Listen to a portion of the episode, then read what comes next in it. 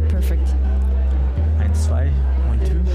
Hallo und willkommen zu einer neuen Folge von Was los Wien, bei der wir zu einer oder mehreren aktuellen Ausstellungen in Wien gehen und dort mit BesucherInnen oder den KuratorInnen quatschen.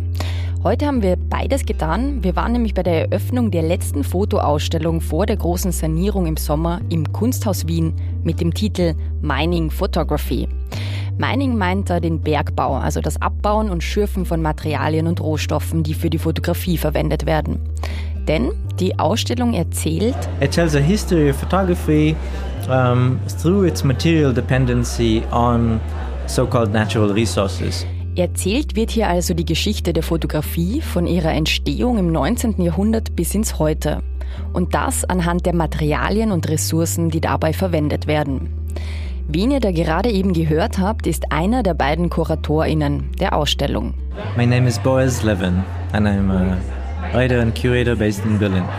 Boyce Levin ist der Frage nachgegangen, wie sehr die Fotografie die Welt nicht nur abbildet, sondern auch verändert. I mean, it was two and a half years, almost three years of research and work. Denn bei diesem Zauberwerk, das die Fotografie ja eigentlich ist, Realität auf einem Bild festzuhalten, werden Materialien verwendet, die eng mit der globalen Ausbeutung von Menschen und der Ausbeutung der Erde verbunden sind. Kupfer und Silber, Salz, aber auch Gelatine aus Tieren oder seltene Erden für die digitale Fotografie. So, looking at how photography from the beginning, from its the first days of its emergence in the 19th century, was always deeply intertwined with a global trade, but also a ex- kind of global network of extraction of natural resources. Diesen Materialien widmet die Ausstellung jeweils ein Kapitel und zeigt einerseits Objekte aus der Sammlung für Kunst und Gewerbe in Hamburg, das Museum, für das die Ausstellung überhaupt entwickelt wurde. Und dann gibt es noch zwei weitere Layer.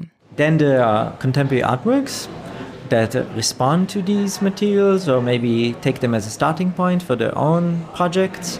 And then a third layer is that we have interviews with experts of different sorts. Often, like, let's say we have a biologist, we have a chemist, we have a archaeometallurgist.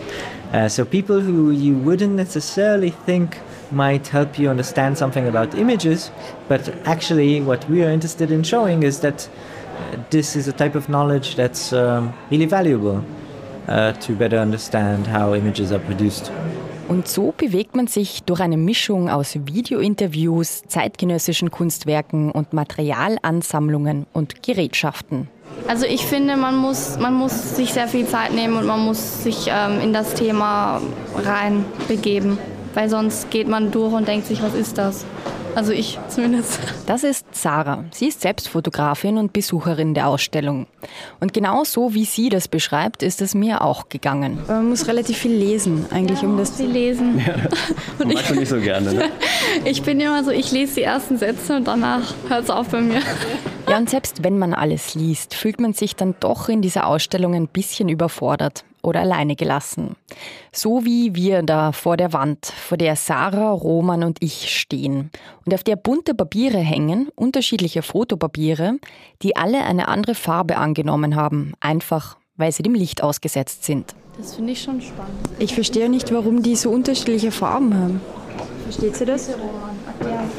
Ich, ich weiß es nicht, keine Ahnung. Also ich, ich hoffe, es steht auf diesem Schild, das ich noch nicht gelesen habe, natürlich. Ich habe schon gelesen, es steht nicht drauf. Ah, okay, also ich vermute, ähm, äh, also es könnt, könnte daran liegen, dass äh, die Emulsion auf dem Fotopapier, die schlussendlich ähm, das Bild erzeugt und lichtempfindlich ist, dass die wahrscheinlich minimal äh, anders zusammengesetzt ist von Hersteller zu Hersteller und unterschiedlich dann eben auf das Licht reagiert.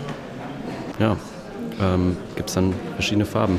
Wobei viele ja auch grau sind oder irgendwie so einen lila Farbton bekommen.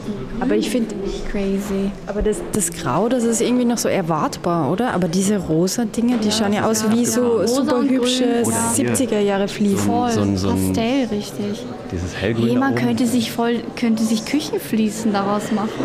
Küchenfliesen, ja. Die sind sehr äh, wasserbeständig. Auch wenn wir da so rumscherzen. Das Thema der Ausstellung ist ein ernstes. So, so what would you wish uh, for people if they come to the exhibition and they leave the exhibition? What, what is your wish as a curator? So I think I would wish that people uh, left the exhibition with a lot of questions And also, I guess, was I mean, what I'm interested in is that people understand and look at photography differently after they leave this exhibition, but also that they maybe think about their relationship to the environment more generally and to, let's say, consumer products more generally, to um, the type of labor we take for granted more generally, uh, differently. So, and I think for me, it's very much about everything that we take for granted when, when we look at a photographic image, all the labor that remains outside of the frame, all the, the waste that's left behind, uh, the materials that are necessary for its production. So these things are what I would hope people start thinking about after they leave this exhibition, and maybe it creates a different way of also looking at you know, images on a daily basis, but also just relating to our world. Und das muss ich sagen, versteht man sehr gut, auch wenn man nicht alles versteht. Also äh, ich finde es äh, sehr spannend, weil ich habe mich die Fra äh, ähm, diese Frage selber schon gestellt, was der, der Impact jetzt ist von Fotografie, analoger Fotografie und digitaler Fotografie auf die Umwelt oder Ressourcen. Und ja, das wird ja, glaube ich, hier auch erklärt. Und gleich zu Beginn, wenn man reinkommt, ähm, kriegt man da äh, im Prinzip schon einen Überblick, ähm, dass auch die Digitalfotografie eigentlich einen ziemlich krassen Impact hat durch die seltenen Erden, die in Batterien stecken oder die Speicherung, die Strom verbraucht und so weiter. Und das sind äh, Aspekte, über die ich so noch gar nicht nachgedacht habe. Von daher ziemlich spannend. Und ich finde, es wird einem bewusst, wie wertvoll das dann ist, eigentlich Fotos zu machen. Dass man nicht einfach so drauf hinknipst, sondern dass man sich wieder mehr ähm, bewusst macht, wie wertvoll das Medium eigentlich ist für uns. Und wie es auch früher schon, wie wertvoll es war. Mining Photography ja. ist noch bis zum 29. Mai im Kunsthaus Wien zu sehen. Und wer sich von der zweiten Kuratorin von Esther Rülfs durch die Ausstellung führen lassen will, kann das am 11.05. tun. Dafür muss man sich anmelden, aber wir stellen euch den Link dazu in die Show Notes. Falls ihr uns Tipps für kommende Ausstellungen geben wollt, wir freuen uns darüber. Entweder auf Instagram unter immuseum.podcast oder per Mail an fanpost.immuseum.at. Worüber wir uns noch freuen würden, ist, wenn ihr uns eine Bewertung auf der App hinterlässt, auf der ihr diesen Podcast gerade hört. Das hilft nämlich anderen im Museum zu finden und auch mal reinzuhören. Also gebt uns Sterne, Sterne, Sterne. Danke und bis zum nächsten Mal bei Was los Wien. Mein Name ist Iris und dieser Podcast wird produziert vom Produktionsbüro Sissi Grant. Musik von Petra Schrenzer. Artwork von der großartigen Künstlerin Nuschka Wolf. Tschüss und bis zum nächsten Mal.